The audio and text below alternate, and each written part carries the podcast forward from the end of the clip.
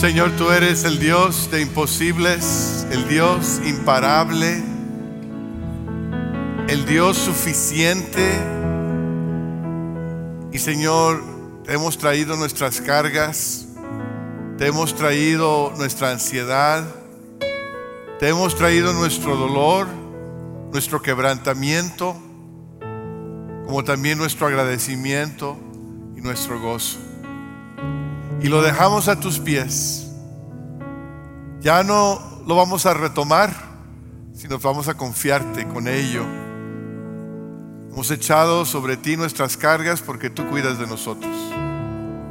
Sana, restaura, perdona, reconcilia, levanta, consuela, rescata, salva, redime cada situación que se te ha traído en esta tarde, Señor. Porque tú puedes. Hazlo de, de, acuerdo a tu voluntad, porque tu voluntad es perfecta. Y Señor, que tu Espíritu Santo se mueva con libertad. Te hemos ofrecido nuestro canto. Te ofrecemos ahora nuestras vidas. Nos rendimos delante de ti en acto de adoración abrimos nuestro corazón para escuchar tu palabra. No porque queremos ser entretenidos, sino porque queremos obedecerte. Habla. Bendice a esta iglesia. Provee, Señor, el pastor para esta iglesia. Provee, Señor, el poder del Espíritu Santo para esta iglesia. Provee las finanzas para la obra que se hace aquí. Provee los obreros para la mies que es mucha. Y glorifícate en tu pueblo, Señor. Aquí en Calvary y en cada iglesia que invoque tu nombre en el Valle Río Grande. Lo pedimos en el nombre de Cristo Jesús. Amén y amén. Amén. Pueden tomar asiento.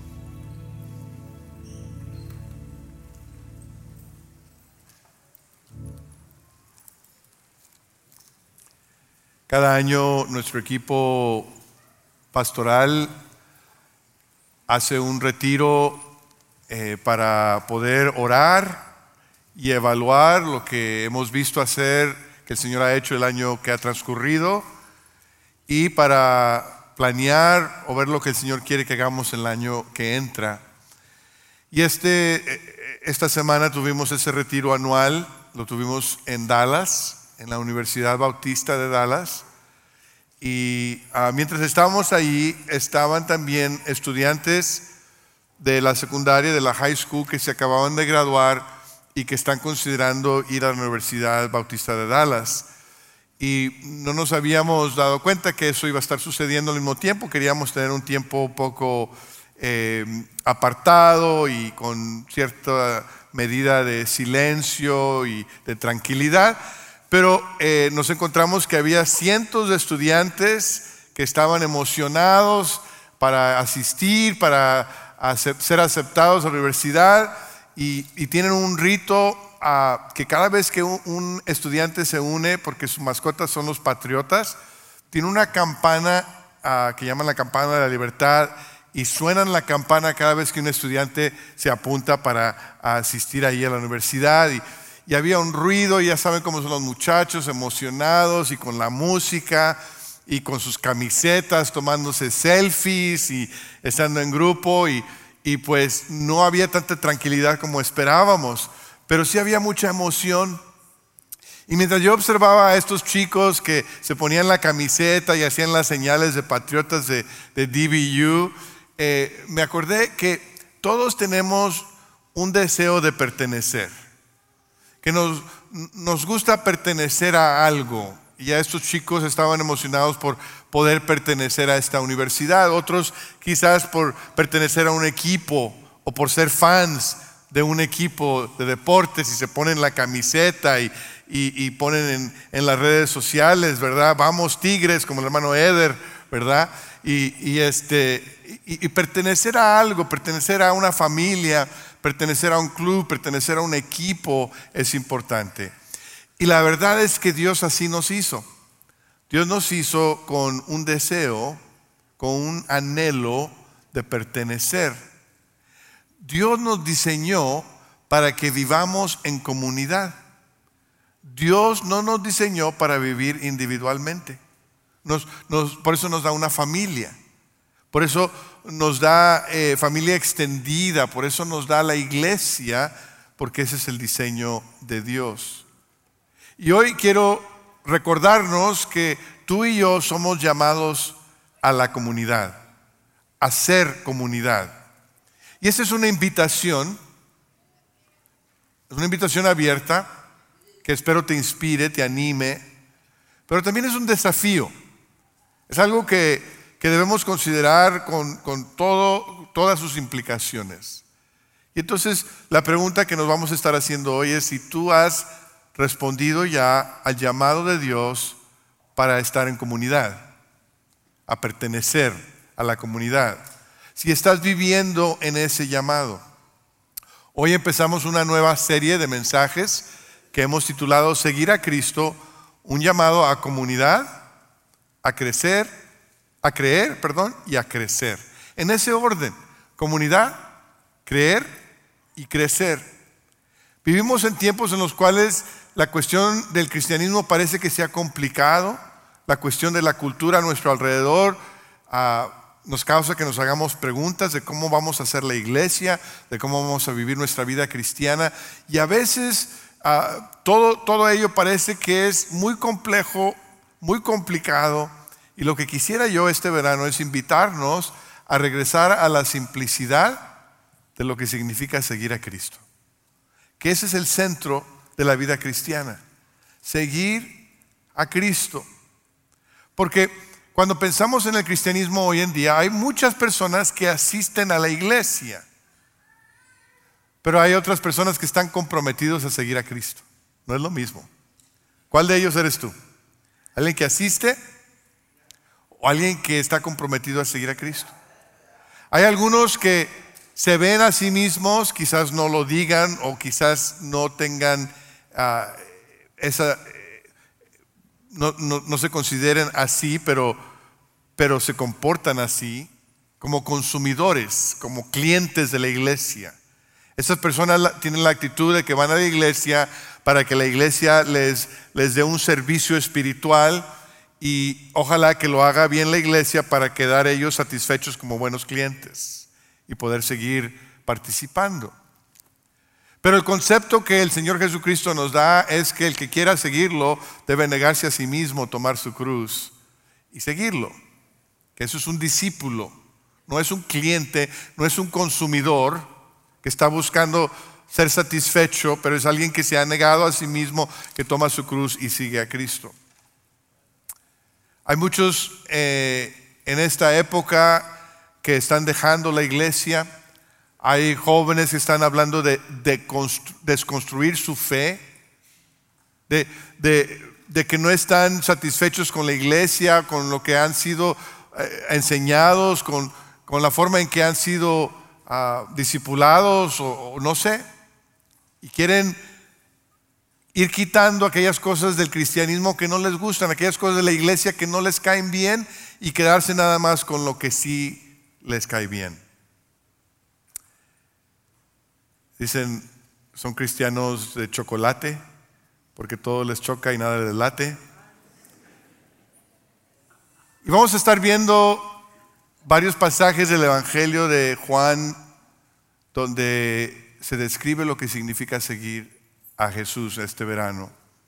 Y el primer pasaje que vamos a ver se encuentra en Lucas capítulo 5, versículo 1. Y dice así, un día estaba Jesús a orillas del lago de Genezaret y la gente lo apretujaba para escuchar el mensaje de Dios.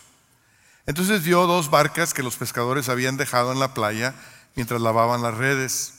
Subió a una de las barcas que pertenecía a Simón y le pidió que la alejara un poco de la orilla. Luego se sentó y enseñaba a la gente desde la barca. Cuando acabó de hablar le dijo a Simón, Lleva la barca hacia aguas más profundas y echen allí las redes para pescar. Maestro, hemos estado trabajando duro toda la noche y no hemos pescado nada, le contestó Simón. Pero como tú me lo mandas, echaré las redes. Así lo hicieron y recogieron una cantidad tan grande de peces que las redes se rompían. Entonces llamaron por señas a sus compañeros de la otra barca para que los ayudaran. Ellos se acercaron y llenaron tanto las dos barcas que comenzaron a hundirse. Al ver esto, Simón Pedro cayó de rodillas delante de Jesús y le dijo, apártate de mí, Señor, soy un pecador.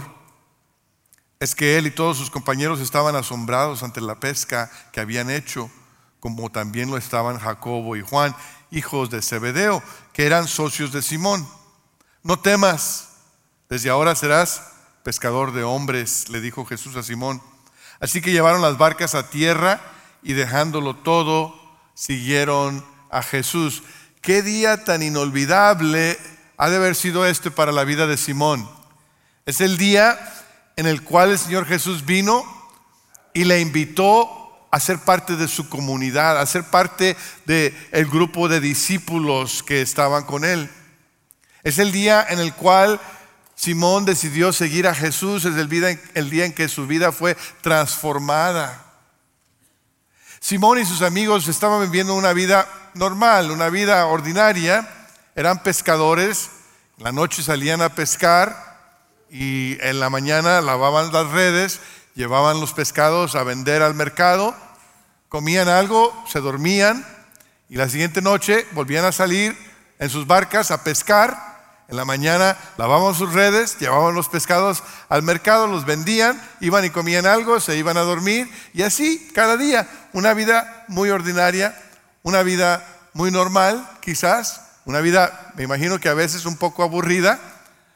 Y seguramente en medio de su vida había un aspecto espiritual. Eran judíos y habían crecido en la sinagoga, habían crecido ah, escuchando y conociendo las oraciones judías conocían del Torah, o sea, la ley de Moisés, pero nunca se imaginaron, nunca se les ocurrió que un día ellos iban a estar bajo el tutelaje de un rabino de buena reputación. El estar como discípulo debajo de un rabino bien conocido es como el ser aceptado en una buena universidad. Y estos pescadores nunca se imaginaron que pudiesen ser aceptados, invitados a ser parte de un rabino, de un grupo de discípulos, de una escuela de discípulos. Pero ese día estaban lavando sus redes, habían tenido una muy mala noche, no habían pescado nada. No sé si a ustedes les ha pasado en días que no les sale nada bien, que parece que, que no, no alcanzaron a hacer nada productivo. Así estaban, esos eran pescadores profesionales, pero no habían pescado ni una sardina. Y allí están lavando sus redes y Jesús viene y se sube a su barca para usarla como púlpito, porque la gente se estaba aproximando a él y para poder crear distancia se sube a la barca, se retira de la orilla y desde ahí les predica. Todos están ahí en la orilla de la playa y él está predicando desde la barca. Y mientras él está predicando, enseñando, Pedro y Jacobo y Juan están lavando las redes, ya se acabó la jornada, hay que lavar las redes, y mientras las están lavando están escuchando. Y de alguna forma, lo que Jesús está diciendo les llega al corazón, porque Él está hablando del reino de Dios. Está hablando de un nivel de vida, de una dimensión de vida que ellos no han conocido. Eh, están hablando de una vida tan extraordinaria que ellos ni se pueden imaginar. Y mientras Él está enseñando, me imagino que, que Pedro y Jacobo y Juan están pensando, wow, qué, qué cosa tan tremenda sería participar de ello, de lo, de lo que ellos están hablando. Y cuando Jesús termina de enseñarle a la multitud, les dice a ellos, lleven la barca dentro del agua y echen la red. Ahora, estos eran pescadores profesionales. No necesitaban YouTube para ver cómo pescar. Entonces cuando Jesús, que es un rabino, no un pescador, les dice que entren al mar y echen la red, me imagino que Simón dijo, pues, pues el experto soy yo. Pero había escuchado la voz de Jesús con cierta autoridad dice, bueno, ya pescamos toda la noche y no, no hay nada, no hay pescados. No, no, no se puede pescar hoy, pero porque tú lo dices, vamos a echarla. Y echan la red y, pescan más peces que jamás habían pescado antes. Es una pesca milagrosa, verdaderamente.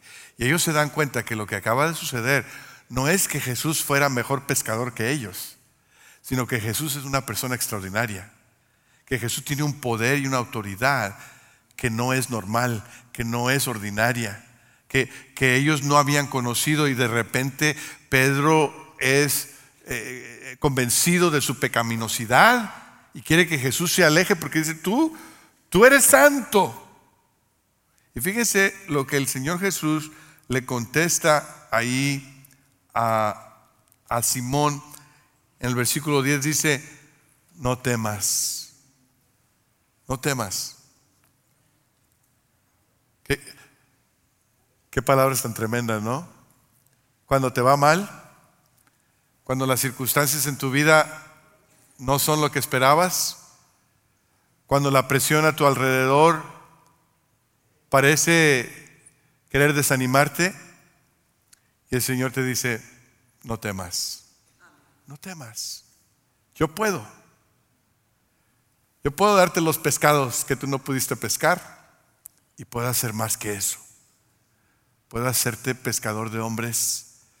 Puedo levantarte a un nuevo nivel de vida, a una nueva dimensión de vida que tú no has conocido. Y es el llamado de Jesús a Simón. Y en ese llamado hay tres cosas que quiero compartir contigo que que creo que el Señor también extiende ese llamado a ti y a mí. El primero es que el Señor lo llama, somos llamados a estar con Jesús. Fíjese que Jesús en esta ocasión no le dice a Pedro, oye, si quieres venir y ser mi discípulo, aquí está una tarjeta de compromiso, llénamela. No le dice, mira, aquí está una declaración de fe con 25 artículos de doctrina, léela, estudiala, y fírmala antes de seguirme. Jesús no le dice, mira, tienes que tomar un curso de seis semanas o de dos semanas para que sepas algo y entonces puedas unirte a mi grupo. Jesús simplemente les invita a seguirlo a Él y Él se va a encargar de hacerlos pescadores de hombres. Es una invitación a estar con Jesús. Y aquí está una verdad que quiero que recordemos. La vida cristiana tiene que ver más con conocer a Jesús que con saber de Jesús. A veces yo creo que en la iglesia nos olvidamos de esto. Queremos saber más, queremos estudiar más, queremos darle crédito a los que conocen más. Y todo eso es bueno, pero primordialmente el llamado de Jesús no es a conocer más, sino es a conocerlo a Él personalmente, es una relación donde Él nos invita a conocerlo, a caminar con Él, a experimentar su amor, su gracia. Y después viene lo demás como resultado. Tengo cuatro hijos, los cuales doy gracias a Dios por, ellos. Ah, el menor es Steven. Steven acaba de recibirse de la Universidad de Texas en Austin y ahora ya está estudiando su maestría, pero entre graduación y maestría eh, decidió que era tiempo de proponerse, proponerle matrimonio a su novia que ya tiene con ella desde high school, ¿no?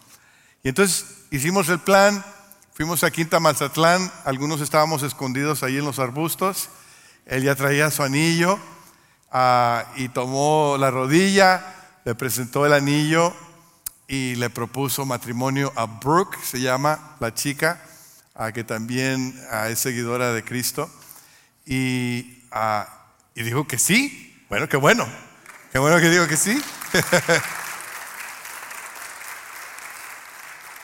Así que ya están comprometidos. Un día, Steven, mi hijo, va a estar al frente y le va a hacer promesas, va a hacer votos de compromiso por toda la vida a su novia.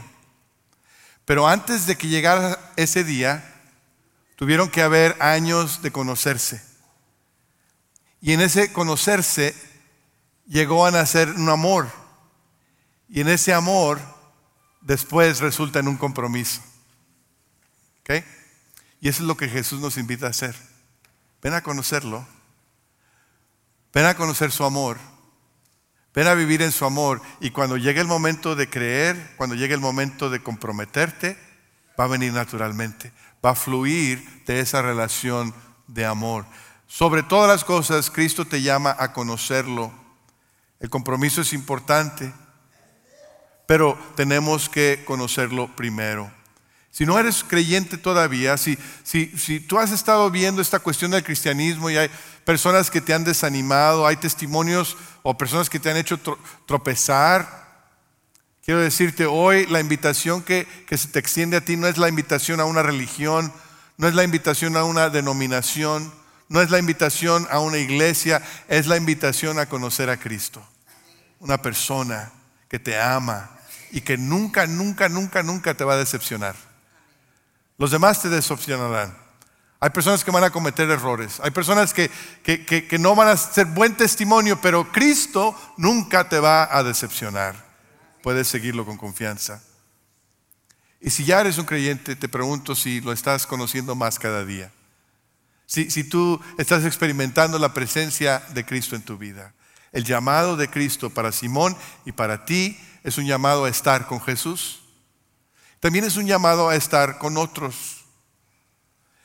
Fíjate que Jesús le, hace la invitación a Simón en una forma individual. E, e, es de persona a persona. Y así el Señor Jesús trabaja. Tú puedes verlo en los evangelios que Él les llama por nombre y, y, los trata de una manera muy singular, muy individual. Pero el llamado no es un llamado a relacionarse con Jesús solamente individualmente. Es un llamado a estar en comunidad. Jacobo y Juan también se van a unir. Y va a haber otros. Jesús no está invitando a ser parte de un grupo. No a ser parte nada más de un alumno, sino de un grupo. Y aquí está la segunda verdad que quisiera que recordáramos. La vida cristiana no es para vivirse solo o sola, sino para vivirse en comunidad. Ese es el llamado de Jesús a nuestras vidas, para vivir la vida cristiana en comunidad, para conocerlo a Él en el contexto de relaciones. Por eso dice que nos debemos amar los unos a los otros. Hay varios grupos de crecimiento en nuestra iglesia y damos gracias a Dios por cada uno de ellos. Ah, hay, específicamente uno que me viene a la mente ahora y es el grupo Génesis. Ese grupo Génesis eh, es un grupo que tiene la intencionalidad de invitar a personas no creyentes. Ellos tienen el deseo de que siempre en su grupo haya alguien que no conoce a Cristo, que aún que no va a la iglesia.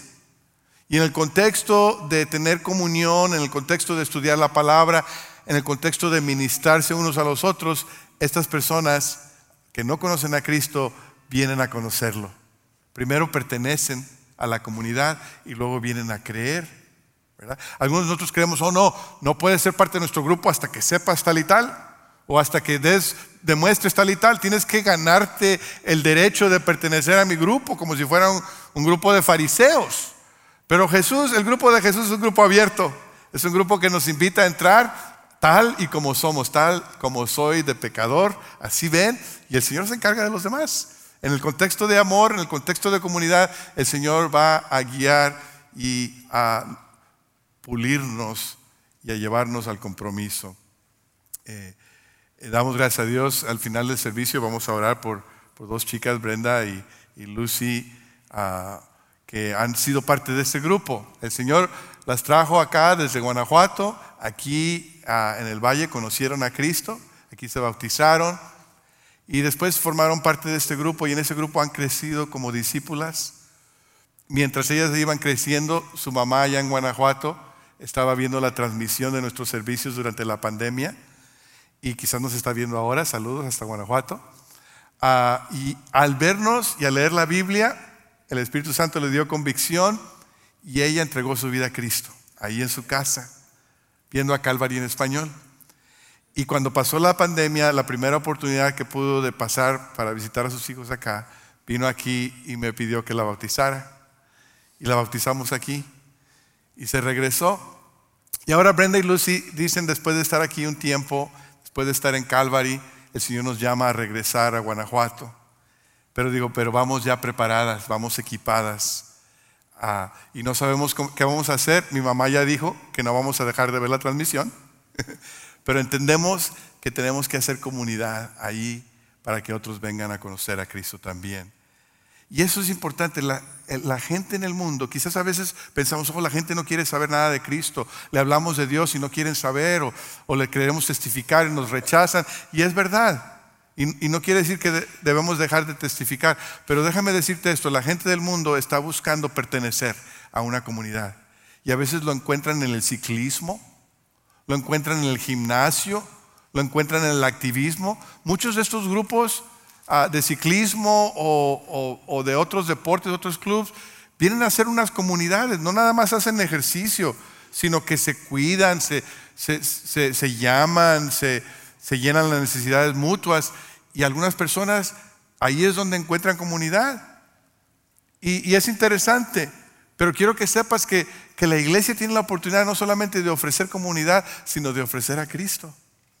A través de esa comunidad, a través de conocerse, de, saber los nombres, de saber las necesidades, de decir, es bonito apoyarnos unos a los otros, pero sabes que hay alguien entre nosotros que es mayor que nosotros, que puede más que nosotros, que te puede rescatar, que te puede llevar, que te puede salvar. Así que la pregunta para nosotros es si somos parte de una comunidad de creyentes, somos parte de un grupo de crecimiento que esté juntos descubriendo lo que significa seguir a Jesús. Esperamos que cada grupo de crecimiento se parezca a ese primer grupo de discípulos que siguió a Jesús, que anduvo con Él, que se relacionó, que aprendió de Jesús en el contexto de relaciones. Quizás lo que tú más necesitas hacer hoy es pensar quiénes son las personas que necesito invitar a estar en comunidad conmigo, individualmente o como familia, vecinos, compañeros de trabajo, o como grupo de crecimiento, ¿quiénes son las personas que, necesitamos invitar a nuestro grupo para que ellos descubran a Cristo con nosotros? El Señor nos llama a estar con otros, a estar en comunidad. Y en tercer lugar, Cristo nos llama a estar en misión. El Señor Jesús pescó a Simón. Lo pescó en el sentido de que lo sacó del agua de una vida ordinaria y lo levantó a una dimensión de una vida extraordinaria. Dijo, eras pescador de peces, ahora te voy a hacer pescador, pescador de hombres. Y esa es la tercera verdad que les quiero dejar hoy. La vida cristiana tiene que ver con estar en misión con Cristo, invitando a otros a que se unan. Una vida transformada quiere decir que, que somos llamados a una vida de transformación, a ser agentes de transformación. Aquí en Calvary decimos que existimos para ser discipuladores para la gloria de Dios entre las naciones. Y alguien pudiera preguntar, bueno, ¿de qué consiste eso? El hacer discípulos, ¿de qué consiste? ¿Cómo lo hacemos? Eh, ¿Consiste de, de llevar un curso? ¿Consiste de estudiar un libro? ¿Consiste simplemente de estar en comunidad con otros? ¿Consiste de rendir cuentas de cómo vamos en la vida cristiana? Consiste de la formación espiritual, de las disciplinas espirituales, de la oración, del ayuno, del silencio, de la generosidad. ¿Consiste de eso? Pues consiste de todas esas cosas. Esas cosas son importantes, pero una de las cosas de las cuales también consiste y es esencial es estar en misión con Dios. Es el llamado de Cristo aquí a Simón y es el llamado a nosotros. El discipulado incluye todos estos aspectos. Estoy leyendo un libro que se llama Discipulado Misional y una de las escritoras dice lo siguiente, para la formación espiritual del creyente y para su crecimiento en semejanza a Cristo, debe practicar tres actos fundamentales. El acto contemplador, que es la vida con el Dios triuno, el acto de comunidad o colectivo, que es la vida con el cuerpo de Cristo, y el acto misional, que es la vida para los que están en el mundo. Es que el propósito de ser discípulos y de hacer discípulos es que Cristo sea formado en nosotros. Ese es el propósito. ¿Eh? La, meta del discípulo es que llegamos, lleguemos a ser como Cristo, que lleguemos a tener la semejanza de Cristo en nosotros. Si tú quieres darle la prueba a alguien o si quieres darte la prueba a ti mismo de que si eres un buen discípulo, si que estás creciendo como discípulo, la prueba no es cuánto conoces, la prueba no es tu récord de asistencia al grupo, aunque eso es importante. La prueba no es cuántos libros has estudiado, cuántos capítulos te has memorizado. La prueba es si eres más como Cristo. Si tu carácter refleja el carácter de Cristo. Si, si tu comportamiento refleja el comportamiento de Cristo. Si haces lo que Cristo haría en tu lugar. Y parte de lo que Cristo hizo es redimir, es estar en misión con Dios, es el ministrar a una humanidad quebrantada en el nombre de Dios para que hubiese reconciliación. Y para ser hechos a la semejanza de Cristo tenemos que hacer esas tres cosas bien, que se han mencionado ya. El Señor nos invita a llevarlo adelante. Él estuvo aquí en la carne, lo vivió, nos dio el ejemplo de lo que Adán y Eva no nos pudieron dar. Adán y Eva fracasaron en ser la humanidad que Dios los hizo. Y Cristo viene y nos dice, fíjense cómo vivo yo porque esta es la humanidad como Cristo, como Dios la quiere hacer. Y la obra de redención es restaurar una nueva humanidad. Y Cristo entonces resucita, se va al cielo, pero deja a sus discípulos y dice, ahora ustedes son mis manos, mis pies, mi boca, sigan haciendo lo que yo hice, pescadores de hombres redimiendo a una humanidad perdida. Es cierto que la vida cristiana tiene que ver con el perdón. Es cierto que la vida cristiana tiene que ver con la santidad. Es cierto que la vida cristiana tiene que ver con amarnos los unos a los otros, pero también tiene que ver con estar en misión con Dios. Ese es el medio que Dios usa para forjarnos a su imagen. Cuando estamos en misión, Dios nos está forjando a su imagen. En nuestro grupo de crecimiento, mi esposa y yo pertenecemos a un grupo que se reúne los domingos en la noche en una casa, realmente en tres casas, porque a veces es en la casa de una persona y, en otra, y así nos vamos dando la vuelta. Pero cada quien, el anfitrión de la casa, usualmente va a hacer una carne asada o va a preparar un brisket. O, ¿Ya les dio hambre, Rosy? Ok. Eh, y vamos ahí el domingo en la noche y comemos rico y estudiamos la Biblia y tenemos comunidad. Pero esta semana me llamó un integrante de nuestro grupo y me dice, pastor, quiero hacer una carne asada este fin de semana. Le dije, pues está bien, lo hacemos casi todos los fines de semana. Me dice, no, no, no, pero esa es una carne asada de la gran comisión. Le dije, ah, Chihuahua, ¿cómo está eso? Y me dice, es que quiero invitar a muchos de mis amigos no creyentes y quiero que ustedes estén aquí para que ellos conozcan a personas creyentes y al comer y al platicar, ellos vayan conociendo más de Cristo. Y le dije, apúntame, apúntame. Yo estoy bien apuntado a las carnes asadas de la Gran Comisión. Este, ¿Cómo ves, Luca? Ok, muy bien. Ah, y eso es lo que el Señor nos llamó a hacer, a ser pescadores de hombres, a unirnos a Él en buscar lo que se ha perdido.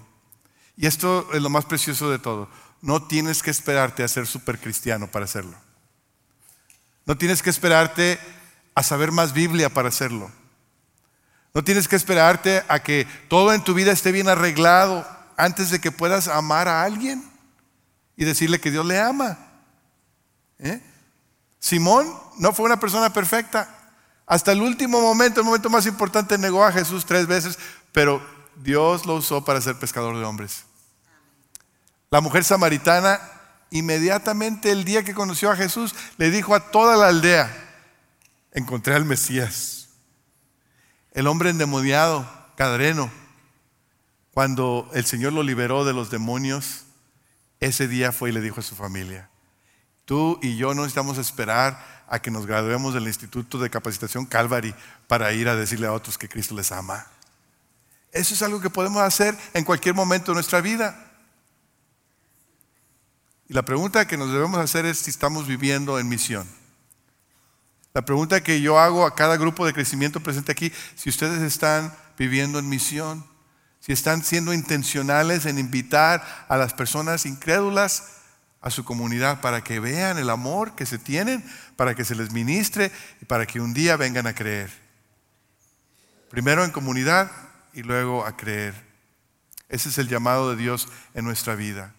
Cada quien lo lleva en forma distinta, pero todos somos llamados con propósito. Les comparto un último texto antes de terminar. Se encuentra en Hechos capítulo 13, versículo 36. Dice, ciertamente David, después de servir a su propia generación conforme al propósito de Dios, murió, fue sepultado con sus antepasados y su cuerpo sufrió la corrupción. Qué tremendo. Aquí en un versículo se da, se da el resumen de la vida de David. Todos los triunfos del rey David, todos los fracasos del rey David se resumen aquí en un versículo. Después de servir a su propia generación conforme al propósito de Dios. ¿Cuántos de ustedes les gustaría que se dijera eso de ustedes cuando ya no estén aquí? Ella vivió el propósito de Dios en su generación. Lo cumplió. A mí me encantaría que se dijera eso de mí en mi funeral, que ojalá que falte mucho. Pero que diga, el hermano Julio vivió el propósito de Dios en su generación. Es el llamado que Dios nos hace a cada uno de nosotros. Dios te llama a estar con Jesús, te llama a vivir en comunidad y te llama a estar en misión con Él. Para que el día que tu vida aquí en la tierra se acabe y el Señor te llame a su presencia, se puede decir de ti, cumplió el propósito de Dios en su propia generación.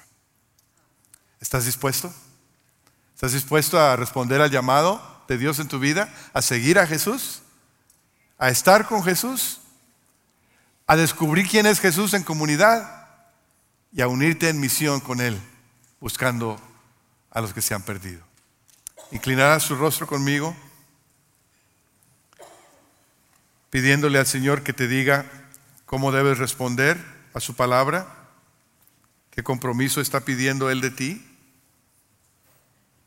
Quizás lo más simple que Dios te está invitando a hacer hoy es seguirlo a Él, a conocerlo.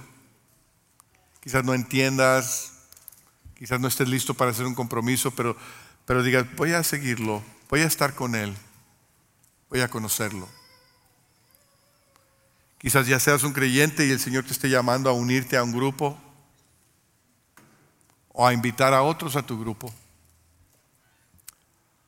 Cualquiera que sea lo que el Señor te está llamando a hacer, te invito a comprometerte, a decir que sí, a preparar tu corazón para la cena del Señor. Es una ordenanza para los creyentes y tú eres un creyente, es una oportunidad para preparar tu corazón. Gracias Señor por Cristo, por el llamado de Simón, de Juan y de Jacobo, y por el llamado a nosotros, cada uno de nosotros aquí. Gracias porque tú nos has llamado. Permite Señor que respondamos a tu llamado con fe, con amor, con fidelidad haz la obra en cada persona, en cada compromiso que se está haciendo en este momento. Lo pedimos en Cristo Jesús. Amén.